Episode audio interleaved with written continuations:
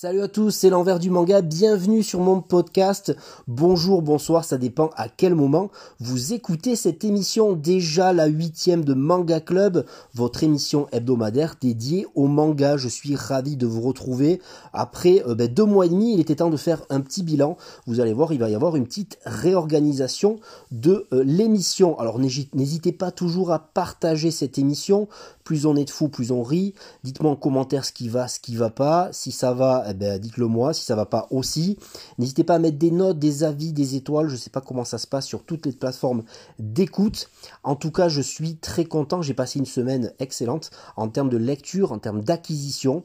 La news, voilà, la news sera intégrée dans l'intro. La news, c'est euh, ben, euh, le retour des éditions H2T qu'on avait un peu perdu de vue H2T signifiait à la base Hydre à deux têtes. Voilà donc une, une, une édition d'abord indépendante et puis qui a été sous le giron de Pika qui prônait la création originale, va prendre, cette hydre va prendre un nouvel envol, un nouveau départ qui va s'appeler Nouvelle Hydre. Donc j'espère qu'ils auront euh, plusieurs euh, éditions qui vont récupérer de chez Pika. Euh, certains resteront, je crois, chez Pika, mais voilà. Une nouvelle maison d'édition qui, qui s'annonce. je pense qu'il y a dû en voir entre H2T et Pika quelques frictions. Voilà, installez-vous bien dans votre fauteuil, dans, dans les transports à commun, chez vous, dans la rue, en train de courir, en train de faire un footing, un petit whisky, une petite bière, un petit chocolat chaud, un petit café, un petit coca, que sais-je. Bienvenue sur Manga Club, c'est la huitième émission et de suite c'est la première partie, c'est parti.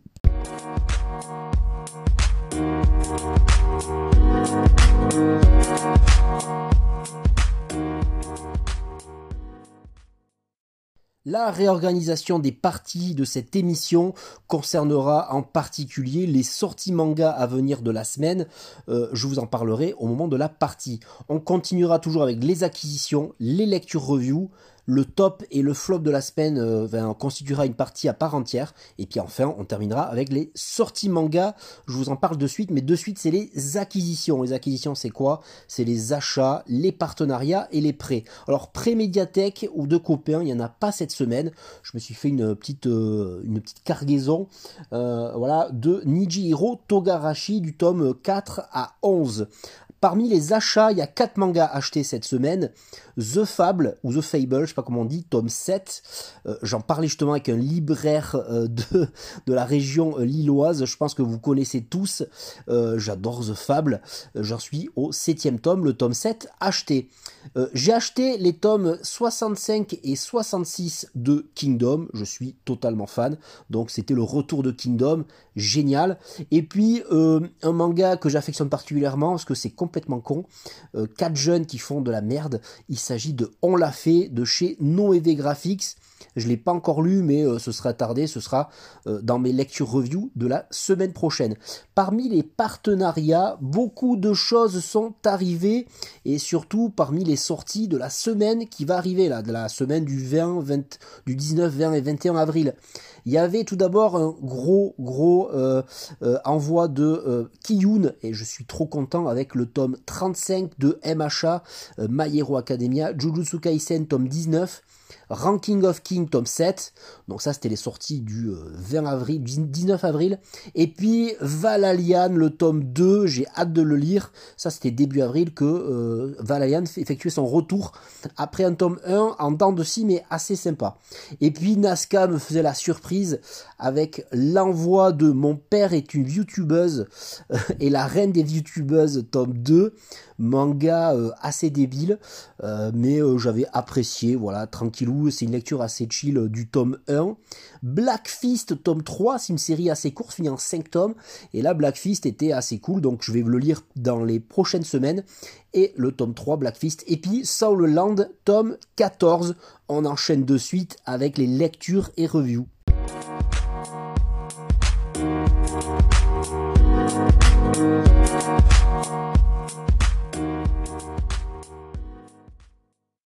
C'était donc 10 mangas qui rentraient dans la collection entre les achats et les partenariats et c'est pas loin de pas loin. Justement, 11 mangas lus cette semaine.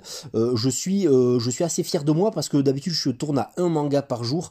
Et là, je me suis un peu lâché. 11 mangas lus cette semaine, dont un top et un flop qui euh, seront maintenant une partie à part entière, un top et une flop. Alors on va parler de 9 mangas tout d'abord dans cette partie lecture et review avec le tome 7. C'est une habitude, voilà, avec en, en collaboration, en voilà, en parallèle avec les mémoires d'Adrien, euh, c'est Bakuan Reto et on arrive déjà au tome 7 et euh, un tome 7 qui remet les pendules à l'heure, qui remet les pendules aussi au niveau de eh euh, rouler torse nu à moto. voilà, ça amène des dangers, ça amène de la tristesse, de la violence. C'est pas pour rien que c'est interdit. Euh, un manga qui n'édulcore pas, qui, qui, rend, qui rend pas hommage au monde du Furio, mais qui dit que le monde du Furio, parfois, ben, c'est violent, c'est moche, c'est triste un manga, un tome 7 hyper triste. Franchement, c'était une folie furieuse, mais des héros qui ne lâchent rien. Une édition euh, simple, sobre, mais que j'adore. Baquadreto en route vers le tome 8. Je continue avec Poison quotidien, le tome 5 sur les 6 tomes que comptera la série. C'est un manga, j'ai toujours vendu comme ça, il ne se passe rien. Alors, il ne se passe rien, c'est un euh, lycéen lambda, euh, maltraité à l'école, et puis qui va se rendre compte qu'il n'est pas si faible que ça, qu'il attire certaines filles, donc il va très vite sortir avec une des filles, une des filles qui, qui l'attire, et puis sa passion pour la moto va prendre le dessus un personnage qui est beaucoup en aparté, qui se pose beaucoup de questions.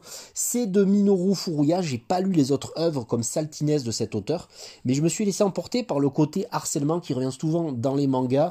Et alors, Poison quotidien, c'est vraiment euh, la vie euh, banale d'un jeune étudiant entre copines, moto, les copains d'école, son rapport avec euh, son frère, sa mère, et c'est un Japon, une société japonaise très aseptisée, toujours ça me fait penser par certains moments à du GTO dans cette critique sociale.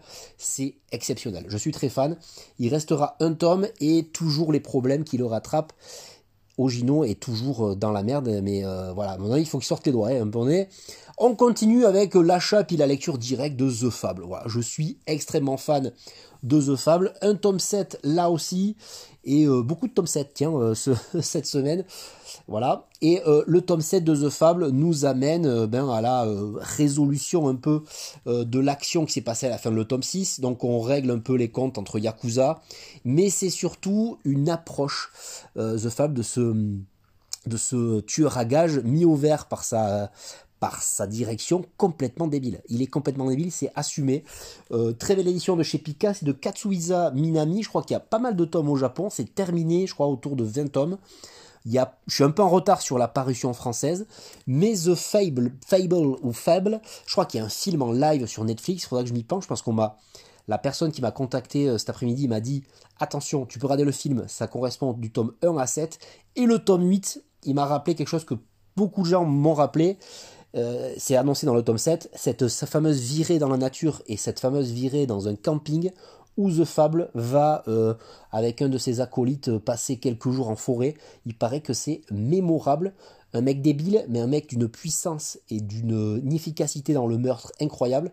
La sœur, entre guillemets, qui habite avec lui est complètement barjo.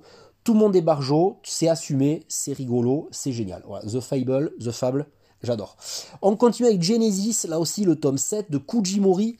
Série au début que je suivais par intérêt pour me dire mais ce mec a pris la suite de Kentaro Miura, mais c'est euh, aussi un manga très sympa. J'en entends de plus en plus parler. J'ai l'impression que euh, certains euh, entre guillemets influenceurs, j'aime pas trop le terme, mais youtubeurs et tiktokers en parlent pour encenser cette série qui se passe à la préhistoire, où des jeunes étudiants vont se retrouver dans le, des centaines, des dizaines de milliers d'années avant notre ère, euh, transportés par magie.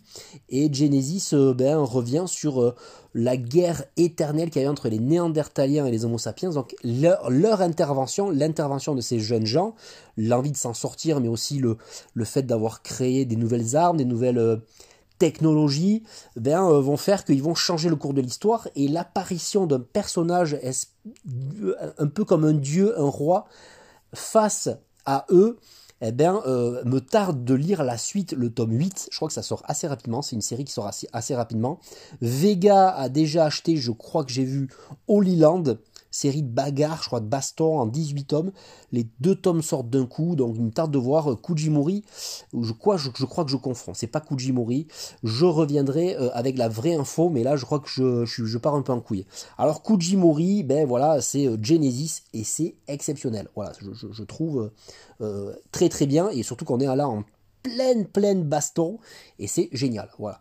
Je passe à la suite avec Kingdom tome 65 Là aussi un achat et une lecture directe. Alors là, on a euh, euh, a rattrapé pratiquement la, parution japonaise.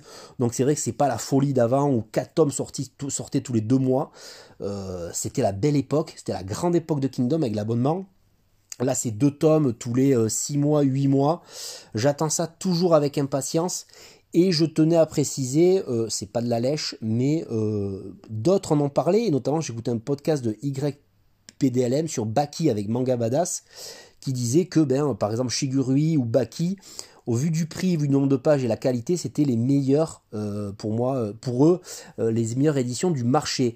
Je les rejoins pour Shigurui, pour moi c'est qualité et pages et tout, fait, la qualité des pages, le nombre de pages, le grand format, c'est la meilleure du marché. Mais là, je vois les Kingdom 6,95€, 250 pages avec le, la qualité du papier. J'aimerais bien connaître les secrets d'imprimerie de Meian, je sais pas comment ils font. Mais Kingdom, c'est voilà. déjà l'objet en lui-même est pas cher, très beau.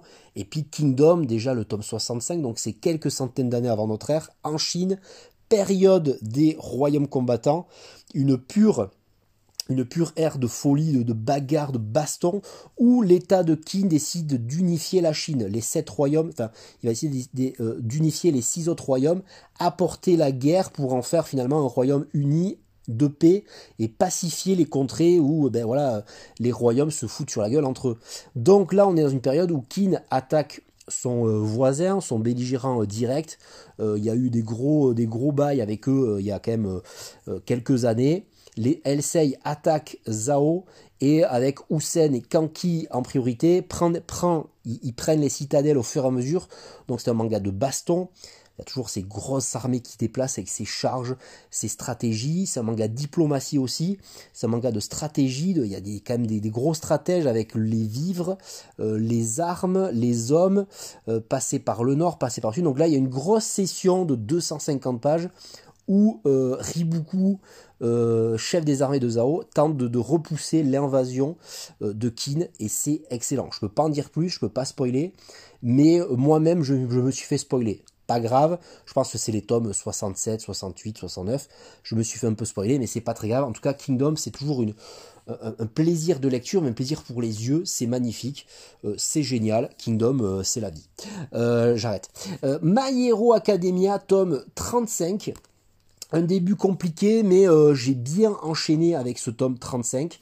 une bagarre générale totale entre héros et vilains. Tomura à une classe monumentale, des coups j'adore. Donc euh, une stratégie qui part un petit peu en sucette, qui part un peu en couille.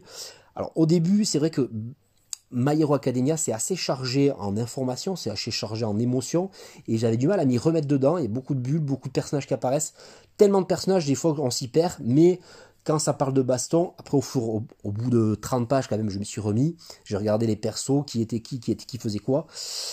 Et euh, c'est vrai que euh, j'ai passé un moment devant ce tome 35, c'est pas le meilleur tome, mais euh, ça m'a fait passer du bon temps dans le bus en rentrant du boulot.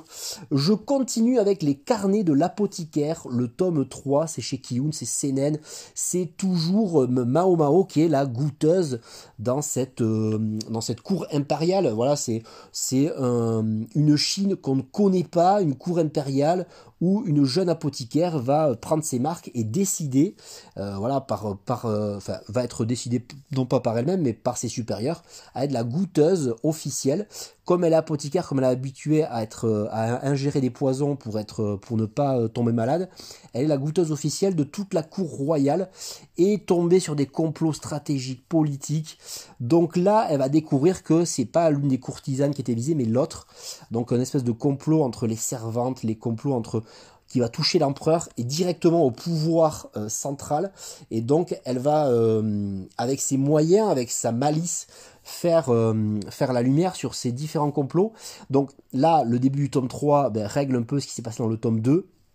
Elle étonne tout le monde, déjà par sa beauté, parce que c'est une belle femme, mais très bien représentée par les dessins de Neko Kurage. J'adore ce manga, esthétiquement une pure merveille. Donc ça déjà, quand ça saute aux yeux, voilà, ça, fait plaisir. Et puis, c'est aussi un focus, la manière de voir une, le palais euh, avec les courtisanes, l'empereur, le palais intérieur qui est une ville à l'intérieur de la ville, euh, la, capitale. C'est très très intéressant de voir un monde inconnu au, au, au commun des mortels. Et enfin, dans ce tome 3, elle arrive à sortir de ce, quartier et aller dans le quartier des plaisirs. Donc on apprendra plus sur euh, la famille, sur l'ancien, euh, l'ancienne vie de Mao Mao. Et j'ai trouvé ce tome 3 très intéressant. J'ai adoré j'ai hâte de continuer cette série. Je continue avec un autre tome 4, et là c'est une... Là je me ferai peut-être un tome tous les 2-3 jours ou une fois par semaine. Niji Hiro Togarashi, c'est chez Glénat, c'est de Mitsuru Wadashi. Non, Mitsuru Wadashi, j'en parlerai de suite dans les sorties manga, mais c'est un auteur que j'adore. Euh, depuis très peu de temps. Donc il y a eu, euh, j'ai en train de d'attendre Katsu qui va arriver bientôt. J'en parlerai après. Je vais pas trop en parler. Je vais d'abord parler de Nijiro Togarashi, qui est un manga de Hadashi, mais sur le samouraï, sur un, une ère Edo un peu euh, mystérieuse, qui est pas la vraie ère Edo. Donc il joue là-dessus. Il joue aussi en brisant le quatrième mur. J'adore cette technique de Mitsuru Hadashi. Et Nijiro Togarashi, un manga de samouraï où un jeune homme euh, voilà, euh, vient de perdre sa mère et il se rend compte que son père absent a euh, laissé derrière lui des mères qui, ont, qui, ont disparu, mais des enfants. Donc il se retrouve avec six demi-frères et sœurs aux capacités, aux caractères très différents, et donc il va cohabiter avec eux au début de la série. C'est pas un spoil, mais très vite, ils vont faire le voyage pour euh, ben, aller sur la tombe de chaque mère, de chaque enfant. Donc là, c'est Nanané, euh, la, seule demi-sœur de la fratrie. Je l'adore. C'est à peu près le même âge que notre héros. Parmi les sept, il y en a un qui est toujours en vadrouille, il y en a un qui est euh, raconteur d'histoire, il y en a un qui est moine, il y en a un qui est le plus le plus marrant. alors il y en a un, c'est le mec, il a il a 7 ans, c'est qui, qui bricole des conneries, il est ingénieur et tout. Donc il y a un petit côté technologique qui n'est pas vraiment l'air Edo parce qu'il y a des hélicoptères et tout, donc ça fait bizarre. Ça me fait penser un peu à Gintama. Et puis a Sancho, voilà, j'ai hâte de voir l'histoire de Sancho, 3 ans, qui est un ninja en puissance, qui, laisse, qui lance des, des, de, des étoiles de ninja partout. Je trouve ce manga très loufoque, mais euh, très apaisant, très poétique, très marrant. Euh, petit bémol, ben, c'est pas c'est pas la faute de l'édition, c'est la faute de la manga, de la médiathèque. Il manquait quelques pages, donc j'ai dû finir le tome 4 en scan. En tout cas, j'ai adoré aller à la rencontre de la tombe de la mère de, de Nanane. C'était euh, génial et un manga qui, qui esthétiquement me rend tout fou. J'adore ce titre, c'est incroyable. Voilà. je continuerai très vite. Et j'enchaîne de suite avec une perle rare de la semaine qui a failli être euh, le top de la semaine, il s'agit de E-Live, euh, voilà c'est le dernier manga de cette partie, E-Live de Tsutsumu Takashi, un one-shot, donc beaucoup de d'œuvres de, euh, Takashi vont être éditées, j'ai vu qu'il allait y avoir beaucoup de choses de chez Takashi, on en, parlera dans les prochaines émissions, il y a Sky High, Sky High Karma, je connais un peu avec Sidou, je connais un peu avec Black Box chez Pika. Là, c'est chez Panini, E-Live de Tsutomu Takashi nous raconte l'histoire d'un condamné à mort qui va avoir l'opportunité de euh, d'échapper à la mort. Donc euh, il va devoir signer, soit tu péris, soit tu meurs, soit tu vis. Il va choisir la vie comme un autre détenu qui était dans le couloir de la mort et se retrouver dans une pièce, dans une pièce avec autant de vêtements qu'il veut, autant d'alcool, autant de boissons, autant de nourriture qu'il veut, mais euh, il n'est pas là par hasard, il va être observé et une espèce de euh, par une femme et un homme scientifique, observé par des scientifiques. Je vous en dis pas plus, je vous invite à acheter ce one shot, c'est une histoire finie en un tome. C'est déjà esthétiquement cette noirceur dans le trait de Takahashi est incroyable. Et l'histoire je m'attendais à ce que ça arrive un truc, finalement c'est pas arrivé, mais finalement ce que je m'attendais au début c'est arrivé excellentissime. ils vont subir des expériences, ils vont subir des voilà avec des choses, ils vont avoir devoir réagir à des euh, choses qui vont leur arriver. Donc ils ont choisi la vie, mais c'était pas pratiquement le meilleur choix. Et on va retrouver ben, pourquoi il était là aussi. On va se découvrir pourquoi cet homme est rentré dans ce dans et pourquoi il était condamné à, mort. Son collègue aussi. Et c'est excellent.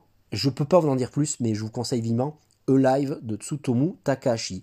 Voilà, c'était les 9 mangas que j'ai lus aujourd'hui, que j'ai lus cette semaine. Il en reste deux et ce sera dans la prochaine partie, ce sera le flop et le top.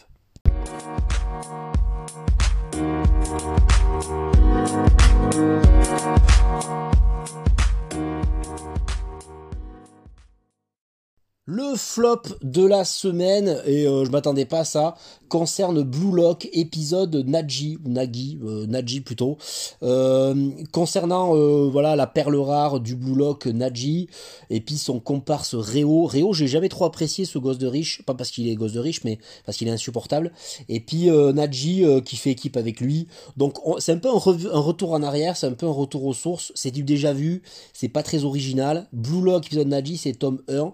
Je ne sais absolument pas combien il y a de tomes, mais en tout cas, ce sera euh, pour moi l'arrêt euh, de ce spin-off qui n'apporte rien, qui euh, bifurque dans un, niveau parallèle, mais c'est pas voilà, je, suis un peu déçu. et puis le top de la semaine, il s'agit de Sinners. Voilà, Sinners.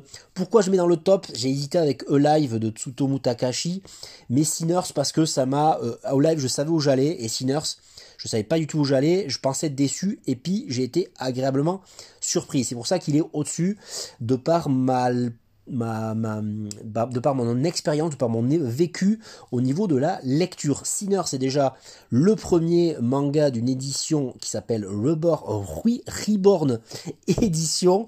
Mon anglais est toujours exceptionnel. Sinners, ce sera fini en 7 tomes. Déjà, l'édition est magnifique sur un ton violet. Le tome 2 sera un ton euh, rose, après vert. Donc 7 tomes. Pour moi, 7 tomes, alors certains diront que c'est long, mais pour moi, c'est très très court. On sait déjà que ça se finit en 7 tomes. C'est non pas un manga mais un manhwa, c'est taïwanais, on est en plein dedans, et c'est aussi un univers post-apocalyptique avec euh, le purgatoire, une zone où il y a des démons entre paradis et enfer, et en 2025 la Terre subit une attaque du purgatoire, des démons, c'est l'apocalypse, tout le monde est éclaté, tout le monde est niqué, voilà, tout le monde meurt, et euh, très vite, ce sont des Illuminati euh, en accord avec le gouvernement qui vont prendre le pouvoir et euh, limiter la Terre sur 13 zones. Donc là, on est sur la zone numéro 13, on est sur Taïwan et on commence avec Jay, un personnage tout à fait classique de shonen qui va euh, ben, se retrouver à l'école avec le copain, la copine. Très vite, on va en apprendre euh, plus sur lui, voilà, c'est ses parents, c'est voilà son mode de vie. Un mode de vie qui a forcément changé puisque la mode maintenant, il y a eu l'apocalypse, donc ben, les gens se sont préparés, ils sont réorganisés, c'est un peu avancé technologiquement, les gens se sont remis en cause, et puis on voit ce jeune homme tout simplement aller à l'école et tout. Mais il y a quand même une espèce d'attente, une espèce de crainte qui est d'autres passages de monstres du purgatoire. Voilà. Donc il y a des craintes, il y a des choses qui ont été euh, mises en place dans les écoles, dans les, euh, dans les structures, dans certains bâtiments publics pour éviter tout ça et patatras. Et là, alors que c'était pour moi une, lecture assez classique, je vais voir encore un mec qui va se retrouver un pouvoir et qui va tuer les monstres. Eh bien non, Là, le climax arrive. Il y a évidemment une, intervention euh, de euh, plusieurs monstres et notamment alors l'apparition, le climax de plusieurs monstres, mais aussi l'apparition euh, d'une jeune femme qui arrive juste après climax, qui apporte beaucoup de choses à l'univers, et la moitié de l'œuvre, et je discutais avec euh, l'éditeur en question, euh, ça met du à peu près 40 pages à arriver, mais le climax me fait dire que c'est plus, on est plus dans le côté, même si dans le manoir ça n'existe pas, mais plus dans le côté CNN, et là ça part vraiment dans un autre projet, ça part pas en couille, mais ça part dans un autre projet qui est beaucoup plus intéressant scénaristiquement et qui va euh, monter en puissance au fil des tomes, notamment au tome 2, au tome 3. Et je trouve que euh, l'auteur, les auteurs, ont réussi à prendre à contre-courant ben, la, vibe euh, habituelle de dire, ben voilà, c'est un combattant qui va péter la gueule au truc. Donc j'ai beaucoup aimé ce tome, ce tome 1 cette approche inhabituelle, ce côté original du post-apocalyptique, mais aussi euh, les dessins qui au début sont sympas mais sans plus, mais qui parfois ont certaines euh, fulgurances et j'aime beaucoup. Voilà, c'est mon top de la semaine. On se laisse maintenant avec les sorties à venir. n'hésitez pas à vous procurer Sinners. Ça sort, euh, c'est sorti déjà depuis euh, début avril. Le tome 2 sort en juin et d'ici euh, février prochain, vous aurez la totalité de la série. Allez, je on, se, on se retrouve avec la prochaine partie.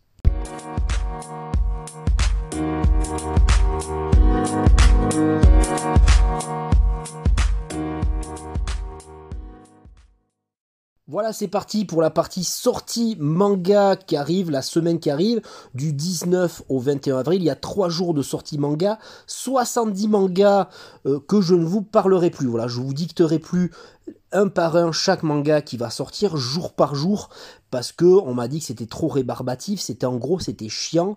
Donc je ferai cette partie en fin d'émission et je sélectionnerai euh, une dizaine, une quinzaine de mangas par semaine qui me semblent voilà euh, être dans euh, dans la news, dans l'air du temps et des mangas aussi dont j'ai commencé les séries et que j'ai envie de découvrir, d'acheter et que j'ai hâte de trouver en magasin. Donc une sélection qui me paraît assez judicieuse. Donc je vais commencer eh bien, il y avait, je vous, en, je vous en avais déjà parlé avec mes partenariats de Kiyun, les derniers tomes de Jujutsu Kaisen, My Academia, Ranking of King, et je vous allez voir que euh, toutes les maisons d'édition dégainent très fort, donc chez Kiyun ça dégaine, chez Nazca, Black Fist, tome 3, et Mon père et la reine des youtubeuses, tome 2, là aussi ça dégaine. Et dans cette partie, je ferai édition par édition les mangas qui me semblent les plus, euh, voilà, les plus, euh, voilà, les plus chauds, quoi. Donc c'est parti avec Glena, One Piece, tome 104. One Piece, toujours un événement. 104. Moi, pour moi, One Piece, j'en suis très loin. J'en suis à l'animé. J'en suis à Alabasta. Donc euh, voilà, je suis, je mort. Il me reste 1000 épisodes. Je suis pas bien. Doctor Stone, tome 24, j'ai hâte. Evangelion, tome 5, j'en là parce que j'ai hâte. J'aimerais bien un jour recommencer euh, la série en manga. Euh, il faut que je prenne le train très vite. Sanctuary, donc là c'est Ikigami, c'est une masterclass, c'est achat direct. Et La Dame de la Chambre Close, c'est un one-shot, c'est de Mushizuki, c'est l'auteur de Shisakobe qui, qui vient chez Glena. Donc Glena tape très fort, entre autres, ouais, il n'y a pas de paix sortie, mais je vous en parlais euh, plus haut. Et oui, euh, je fais une petite sélection. On part maintenant de Pika avec Windbreaker tome 3. Je ne sais pas si cette série marche. En tout cas, moi j'avais abandonné avec le tome 1. L'attaque des titans revient chez Pika et ils vont pas lâcher l'affaire. L'attaque des titans tome 1 anniversaire. Alors jaquette exclusive, originale, avec des pages en couleur venues du magazine de prépublication. C'est 9,90. L'attaque des titans revient avec un tome 1. Et Before the Fall tome 2 en édition euh, colossale. Je mets aussi là Nobi Nobi parce que ça appartient à Pika. Katsu, Katsu, Katsu de Mitsuru Adachi revient. J'avais adoré Katsu, Boken Shonen, le tome 2, je vais le dévorer, le Katsu, là c'est achat direct également. Et je suis en train de d'écouter de regarder euh, la série animée Mix sur ADN. Je suis à fond sur Mitsuru Adachi. Euh, Star Wars, euh, Nobinobi dégaine du Star Wars, notamment avec l'auteur de Green World Z. Et on va retrouver Star Wars Princesse Leia, Star Wars Vision et Star Wars Mandalorian. Tout toujours plus. Donc voilà, chez Nobinobi, il y a du Star Wars en manga. Lézard Noir va sortir enfin, ça a été beaucoup repoussé. Il m'avait envoyé le PDF, donc j'aurais pu le lire, mais je me tente quand même de l'avoir. Kazuo Umez, Makoto Shan. J'ai hâte de lire tout ça. Ayashimon tome 1, ce sera chez Crunchyroll. C'est une nouveauté euh, dans la semaine. J'ai hâte de découvrir ça en rayon et de voir ce que ça raconte. On enchaîne avec Mangetsu, et là Mangetsu, là aussi, euh, envoie du lourd avec la suite de Golden Guy, le tome 5, Keiji, Keiji de Tetsuhara, c'est complètement fou, euh, j'adore cette série, tome 11, et il me tarde de découvrir le tome 2 de Mibugi Shiden qui euh, faisait un petit, euh, euh, une petite plongée dans le Shinsengumi, mais de façon obscure et pas très reluisante. Et enfin, on termine cette sélection des sorties manga de la semaine qui va venir avec Murder X Murder, le tome 1 chez Omake. Omake qui est dit du truc un peu, un peu loufoque, un peu, un peu chelou. Et là, on est en mode Battle Royale. J'ai hâte de découvrir ça. C'est parti. C'était les sorties manga c'est parti pour la dernière partie et on se quitte avec cette émission.